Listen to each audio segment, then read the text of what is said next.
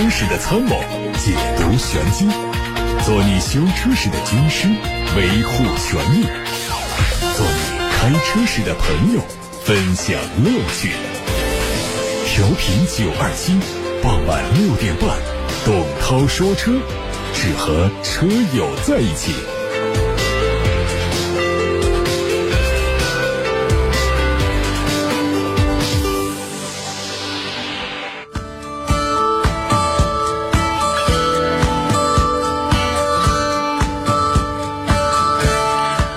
车友晚上好，我是董涛。看今天的新闻，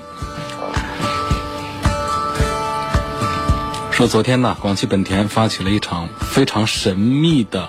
而且互动性很足的线上命名发布的活动，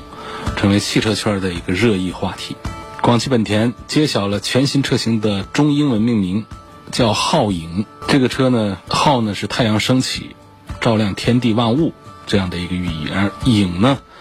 指光带来的神秘的反差感。那么这个车呢，可能有一些车迷们已经了解到了，和东风本田的 CRV 是同一个体系，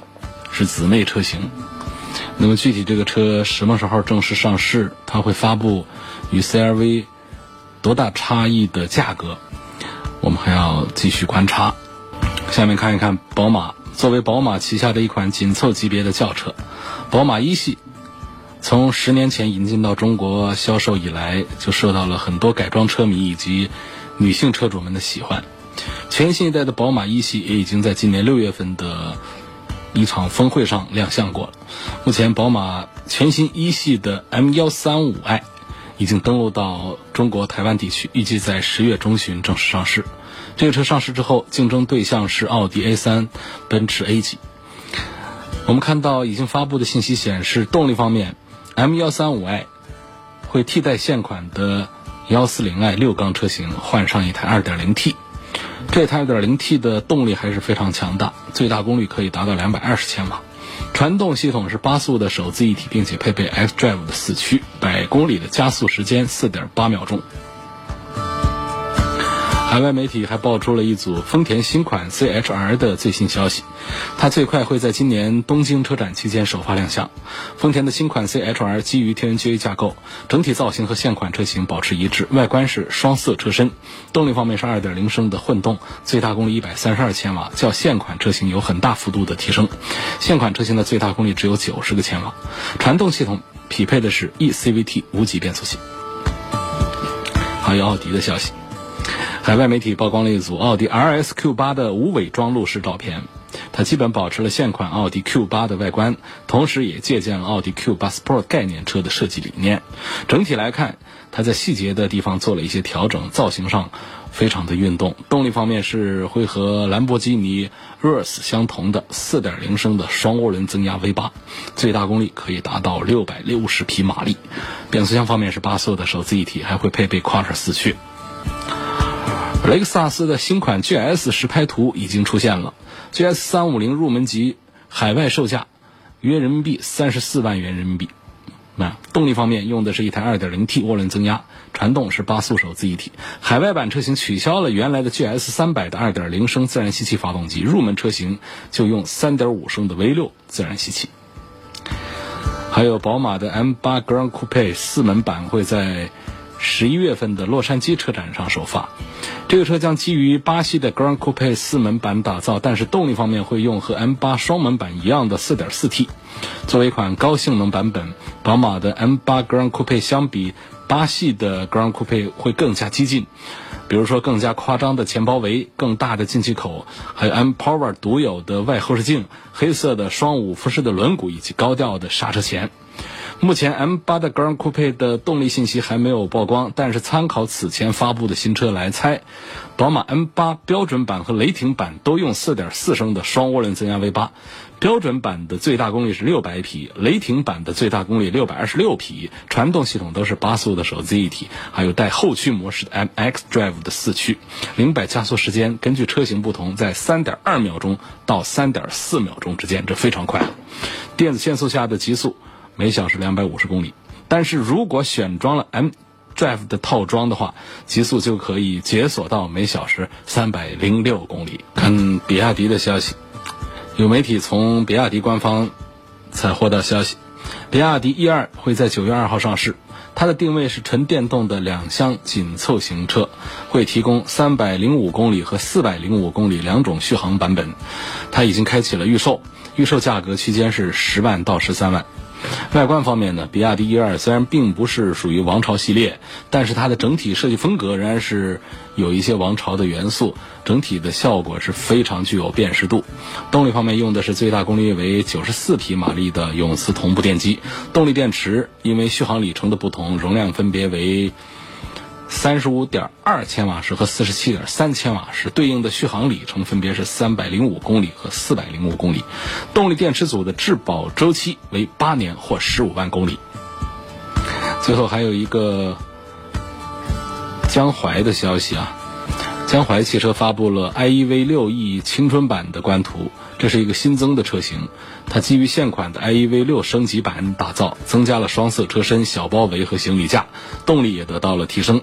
在今天上午呢，新车已经和江淮新能源全车系的七十周年献礼版共同上市销售了。现在开始回答大家的提问，我们先看来自八六八六六六六六的提问。今天的八六八六最早的提问是霍先生发过来的。霍先生说，他要对比的两个车是 Q 五和凯迪拉克的 XT 五，关注的点呢是性价比啊、故障率啊、后期的维护保养方面。后期费用，凯迪拉克也不算便宜，但是奥迪是更贵。然后在故障率方面呢，其实美系车的表现，呃，不算是特别优秀的，也还可以。呃，奥迪的这个小毛病其实也还好。呃，这个在性价比这个层面上讲呢，我觉得现阶段的话，恐怕还是奥迪 Q5L 的性价比要更见优势一些。因为它的优惠幅度和 XT 五相比呢，呃，几乎是只有比它呃更大幅度的这种优惠啊。这优惠下来之后，这个 Q 五现在的购买价值还是比较高的。相对讲，凯迪拉克 ST 五，这凯迪拉克这个品牌本身在豪华品牌里面呢，它就还是呃排位要稍弱一点。另外呢，就是它的保值啊，这个做工用料这个方面呢。凯迪拉克的相对奥迪来说还是要弱一点，所以这个从这个同样的这个价位，如果说我们买这个太低配的这个，可能 XT 五要便宜一点；如果说是考虑中配的这样的产品的话呢，可能对应价位的这个奥迪 Q 五，我觉得可能还是更适合买一些。下面的问题问到的是。本田的冠道和发现神行谁更值得买？从品牌上讲，我还是觉得同样价位下，就是买一个高配的一个冠道和一个低配的发现神行，呃，路虎发现神行还是性价比上表现要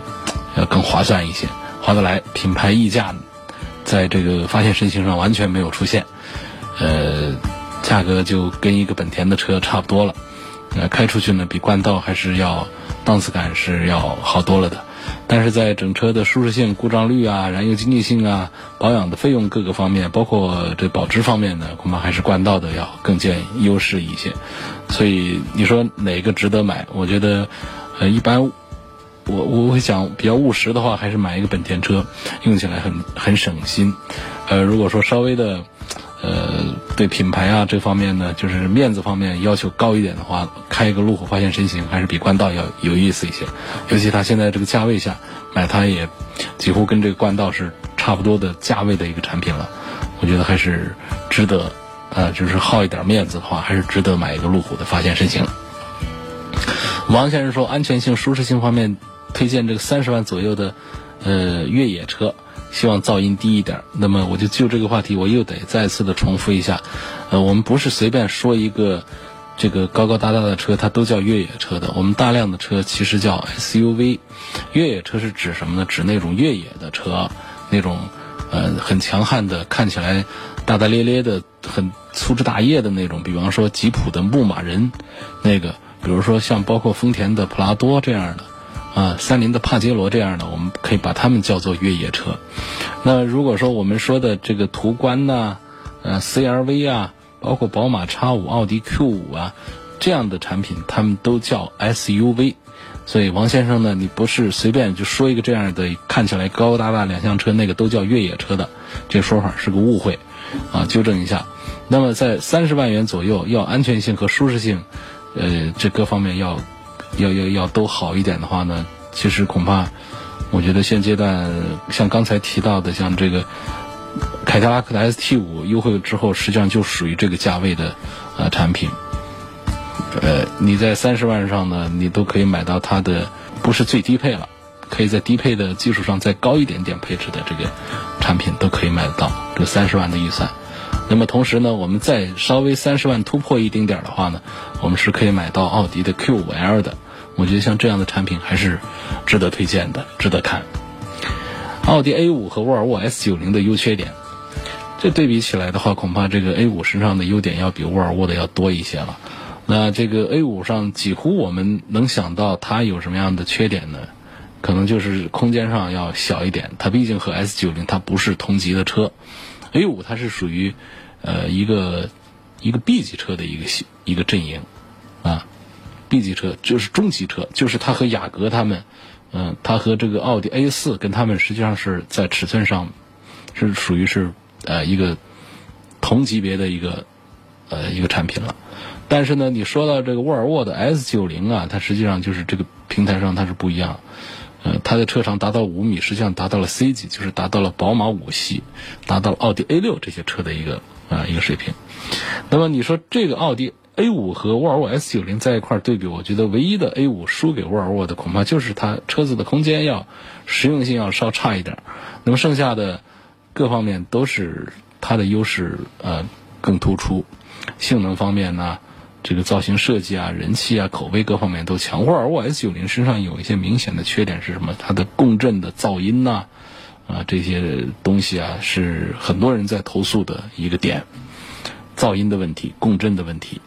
这个不像一个其他像奥迪 A 六啊这方面，这些方面这个像共振的噪音这方面都处理的非常好，但是沃尔沃 S 九零这个方面呢，它做的是比较差的，这是它比较严重的缺点了。那么李女士呢？她提出了奥迪 Q 五和沃尔沃 x C 六零的这个对比，也刚好适用于刚才李先生的这么一个一个对比。所以我在这一组当中，沃尔沃 x C 九零呢是 x C 六零这个车呢，实际上在这个今天董涛说车的微信公众号上发布了一篇文章，大家可以上去看一看，也是在讲这个咱们的投诉率，那这个比较比较高的，嗯，就是跟大家介绍一下吧。呃，这个投诉的排行榜，这是七月份的汽车市场的一个投诉榜。在这个投诉榜上呢，我们能看到标致四零八，呃，持续的蝉联榜首。嗯，这个其实这蝉联榜首这不是一个好事儿，因为这是个投诉榜。你要是一个好车榜的话，这个蝉联榜首它就是个好消息。你车市销量现在不停在下滑，但是呢，有些车的产品的故障呢却是不停的在上升。这当然就不是个什么啊好事。那么就是在这个榜单上呢，我们能看到像叉 C 六零，呃，它是一个增长还不错的，呃，然后销销量还比较畅销的啊一个产品。但是呢，车主们反映这个车呢，它在怠速啊，在低速的情况下呢，能够听到明显的嗡嗡的声音，耳膜呢是有压迫感，长时间驾驶可能会头晕、耳朵疼、脑壳疼啊。有恶心的感觉，这种问题在沃尔沃的 x C 六零、S 九零上都是同样存在的。厂家目前也没有什么有效的解决方案，让车主们也都非常的无奈。所以说，从这个某种程度上来讲啊，沃尔沃，呃，它没有带来这个车本来该有的一些一些舒适感吧。欢迎大家上董涛说车的微信公众号。去看今天下午六点钟刚刚发布的一个投诉榜的一个图文详情，介绍了好些车啊，而且把榜单也给拉出来了，大家去看一看。万先生的话题说，我订了一辆莫斯呃特斯拉的 Model 3长续航后驱版，主要是给老婆上班代步用，但是听说这款车小毛病它特别多。现在我又看了雷克萨斯的 UX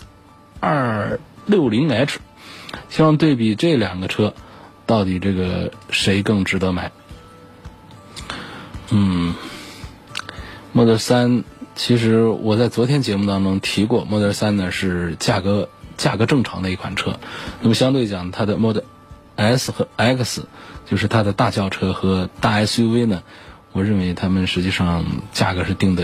呃有点高的，就相对于它的造车成本来说呢，呃，就是这个成本它两个概念啊，从工厂的总成本上来讲，实际上它的这个卖 S 和 X 都是在亏损的，但是呢，从我们消费者这这层面上讲呢，我们顾及不了你的网络建设啊、充电建设各方面的其他的投入平摊到车上，我们顾不了那么多，我们只能顾及到你这车用了多少钢铁。你用了电池、电机，用了多少的安全装备、娱乐舒适装备等等，我只会把零部件、零整比，我把你算出来。我们这样一算的话，就是整个就觉得这个车值不了那那么高的费用花不来。所以这个 Model 3呢推出来，这个三十万的这个价格打的还挺准，那我倒是还挺赞成的。所以我在昨天的节目当中也提及过，我说我我其实也在赞成买这个。呃，Model 3，但是呢，这个特斯拉毕竟啊，它造车的年份短，这个技术上的这个积淀呢，包括管理上的这个积淀呢，可不是说我们有一些经验的一些这个总监过来管事儿，我就可以把整个体系造的特别好的，它必须得是有一些文化沉淀的，所以我们会看到这个车呢，就是呃，在这个品质就是质量管理这方面呢。目前仍然还是对标不了咱们真正的这些豪华品牌，啊，所以这是 Model 3这位网友万先生他提出的这个小毛病的问题。好，然后呢又提出了就是给老婆老婆上班代步用的，又提出了一个雷克萨斯的 UX，这个车可能好多人都不晓得是个啥呀，就是一个小型的一个五门五座的一个 SUV，因为雷克萨斯家族现在的 SUV 的产品的矩阵呢其实是比较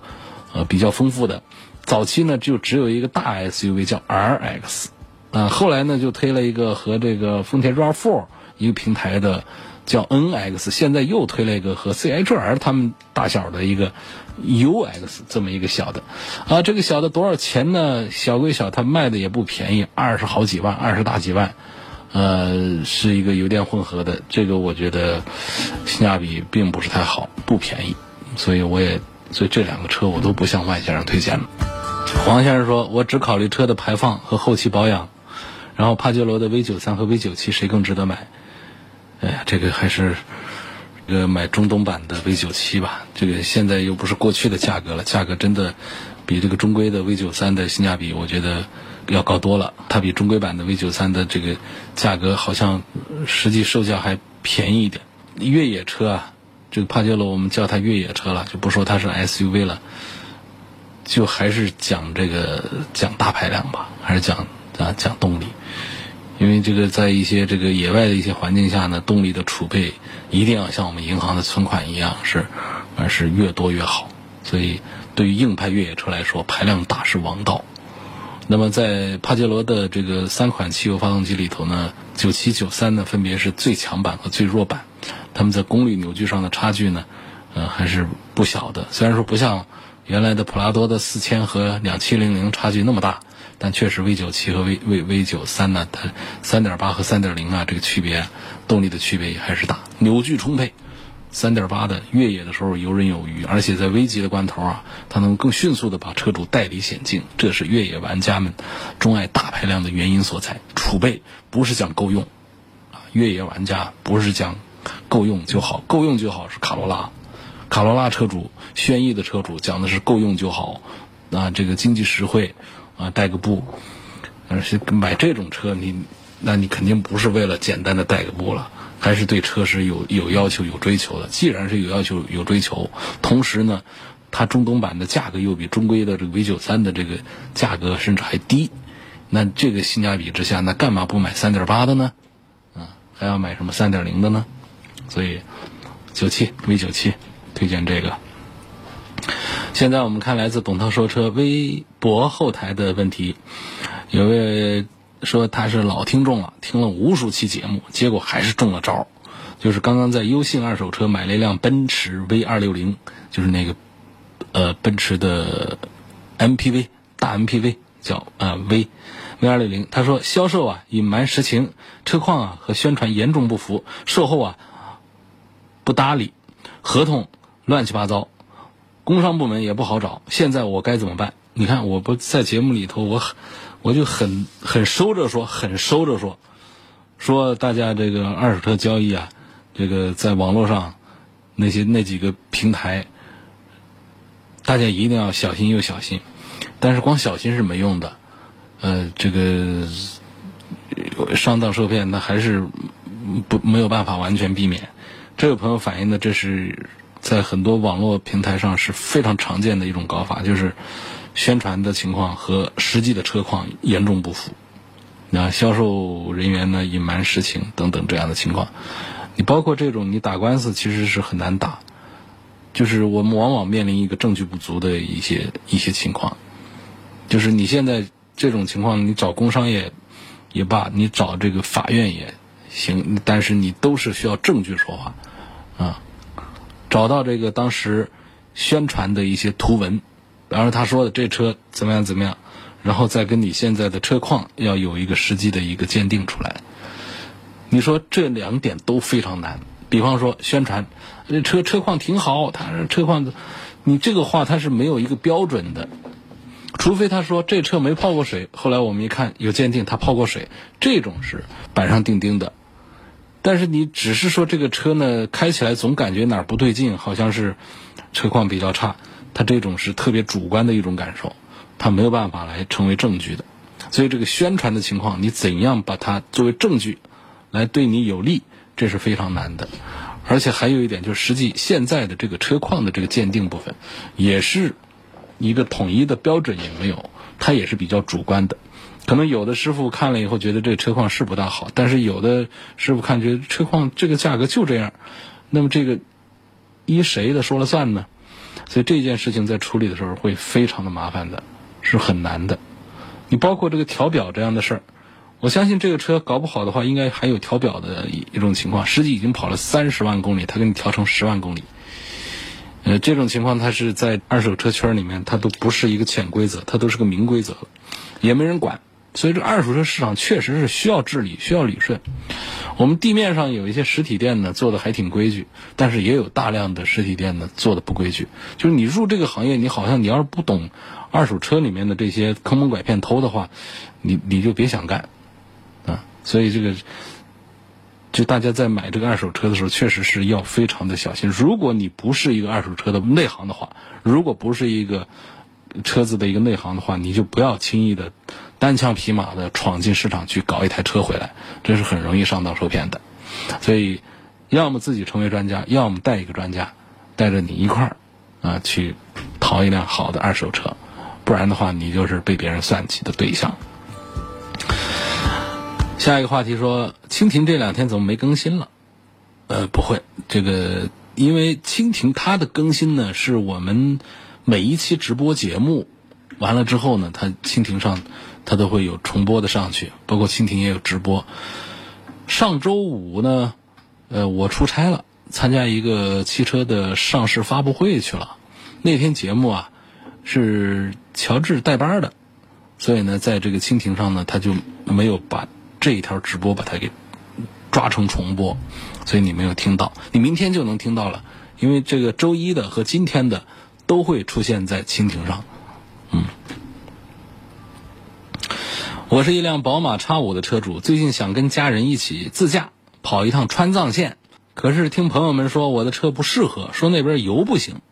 问涛哥是不是这样？什么样的车才适合呢？这个就开普拉多，你肯定是适合的。但是这这不用说了，我们不可能说为一趟川藏我买一辆普拉多去。有哎有这样的，有有为了跑一趟西藏，嗯买个四五台路虎，约几个朋友一块跑一趟，去完那边玩几天之后，把路虎再当当地处理掉，然后搭飞机回来的，这种这不在我们讨论的范围之内啊，就是太太爽了，太豪气了。那么我们大多数的车主的话呢，只是为了，呃，还一个心愿，就跑一趟川藏。我不可能说单独的为他买一台车，就用现在的车来跑。我觉得叉五，呃，也还是可以跑。嗯，同时要讲一些注意的事项。这个西藏是我们非常美丽的一个啊，这个这个地区，那跑一趟了却一个心愿。但是去玩之前呢，还是要做一些规划，做一些准备。像这个宝马 X 五这个车呢，它对油品的要求本身是比较高的，最起码得加个九十五号以上油。啊，但是这个川藏线上呢，呃，这个常见还是九十三号的油比较多一点。但这也就罢了，就是怕有一些黑站、黑加油站，啊，那那这个油的这个品质就呃更差了。因为这高原地区啊，它氧含量低啊，所以呢油品好的话，呃，这个车子开起来就。不会那么的费力，也也可以减少一些我们车辆的一些这个一些故障。当然说现在这个对西藏的开发力度是越来越大啊，川藏线上的加油站的数量已经是不像过去了，已经是比较比较多了，比较密了。主要是我们还得区分一下，就是哪些油站要正规一点。所以我为什么讲大家？要做一些这个这个准备呢，就是你可以多看一看大家一些有一些很好的路书，一些帖子里头会为大家介绍一些比较好的一些加油站，最好还是认这个咱们的国油，啊，国油，国油就是中国石油、中国石化，啊，国油，这个还是比那种什么呃，就上面没有任何中国石油、中国石化这个标志的那藏藏文写的那些加油站，我觉得好像要比那些要靠谱一点啊。就是，这是第一点啊，就是说，呃，油站是有，大家鉴别一下，就是油站是属于什么品牌的，这个很重要。第二点呢，就是你可以备一点这这个药丸，就是那辛烷值的一个提升剂，就是汽油抗爆剂这个东西。因为本身呢，我们的这个高标号和低标低标号的汽油啊，实际上它们并不是说一个是精良，一个是粗粮，这个话是错的。什么叫精粮粗粮啊？我们按照我们这个这个人吃食物的这个标准来说的话，精粮好像就是那种研磨的比较细的那种高品质的粮食啊，那种呃，这个粗粮呢，就指的是比方说像红薯啊、啊玉米啊等等这种，好像是这样来说汽油的。这个九十八号就是精粮，啊，九十二号就是九十三号就是粗粮，这个说法不对。实际上，如果是正规油，站出来的，它们的品质是一样的，标号不同，只是汽油的辛烷值不同。这辛烷值是为了应对不同的汽车的发动机的这个压缩比来的。高压缩比的就要提高它的辛烷值，低压缩比的就可以耐受比较低的辛烷值。而这个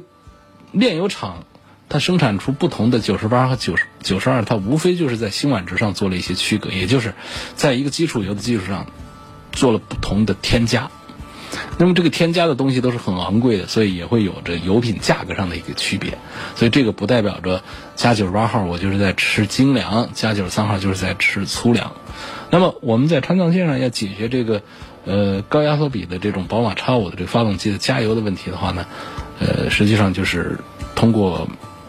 这个辛烷值提升剂添加剂，也是可以来解决这个这个问题。当然，这不是一个长期要用的一个东西啊。这就跟说我们睡眠不好，那你要通过运动这些方式来调节你的这个作息状态，而不是说来依赖这个这这这一些药物让自己每天入睡的。完了之后呢，我觉得关于这个宝马 X 五的这个这个事儿呢，还有一个一个点要讲，就是宝马的油箱其实是挺大的，有八十升。那么加满一箱油呢，跑个大几百公里，跑跑长途啊，这是没问题的。那么这个川藏呢，一个往返呢，就是我们一起准备个一万公里，呃就行了。但实际上我们算的话，也就十来箱油。十箱油，说十箱油的话呢，我们如果说注意鉴别油站，然后适当就是添加这个提升辛烷辛烷值的这个这个这个药丸的话，呃，我觉得这个这趟川藏线跑下来，对发动机的损伤以及我们这个车上。呃，感觉这个车的动力不好用，这方面的一些问题基本上是还是可以忽略的。因此，综上所述，我觉得开宝马 X 五去西藏是可行的。事实上啊，我们跑西藏的会看到，确实是藏区的人民呢最喜欢用的是丰田的普拉多。但是呢，全国各地的五花八门的各种车是都去的，呃，连这些。高端的轿车，我们都能看到在西藏穿行。哎，这并不是说到了那儿啊，这油品不行，这些车全都得趴窝的，没有那么严重。好，下面我们看到来自董涛说车微信公众号的提问：辉昂哪里优惠十几万？凡是标称优惠十万以上的，通通都是有条件的。啊，比方说你在我这儿做这个这一条龙的服务啊，包括做贷款呐等等，如果是全款买的话呢，应该没有那么大的优惠的，可以到店里去打听一下。下面问凯迪拉克的 ATS 入门版和宝马一系的四缸高配谁的性价比高一点？呃，这个我觉得还是 ATS 的这个性价比要比宝马一系的要好一些。下面有个问题，希望能谈一谈丰田卡罗拉的双擎的工作原理是什么？什么时候电动机工作？什么时候发动机工作？啊，希望讲解一下。问雷凌和卡罗拉双擎的质量是不是一样的？是一样的啊。好，那么就是丰田这个混合动力的这个工作原理。呃，丰田的混合动力的原理呢，实际上是一种呃并联的一种一种原理吧。啊，就是。发动机和这个这个变速箱呢要同时工作，呃，发动机和电动机呢要同时工作，啊，这种状态，呃，本田的这一套呢，它更接近于这种串联的工作，呃，他们有这个同时工作的一种情况呢，它也有一种就是发动机和电动机，呃，这个为电动机供电的这种这样一种一种这个运行的一种状态，这是丰田和本田最大的一个区别。所以他们两个电动形式呢，本田的实际上在，呃，讲科学化的程度上讲呢，可能会更适用于我们日常用车一些。呃，丰田呢，它是非常成熟的这一套这个双擎的这种原理，它会出现一种在什么，就是在低速状态下，就起步阶段是电机工作，这是比较常见的。然后在高速巡航的时候呢。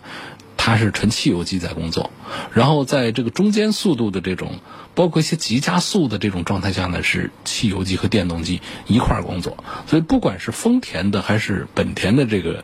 呃，双擎双动力的这种系统呢，无外乎是这么三个工作的状态。那么在这个三个工作的状态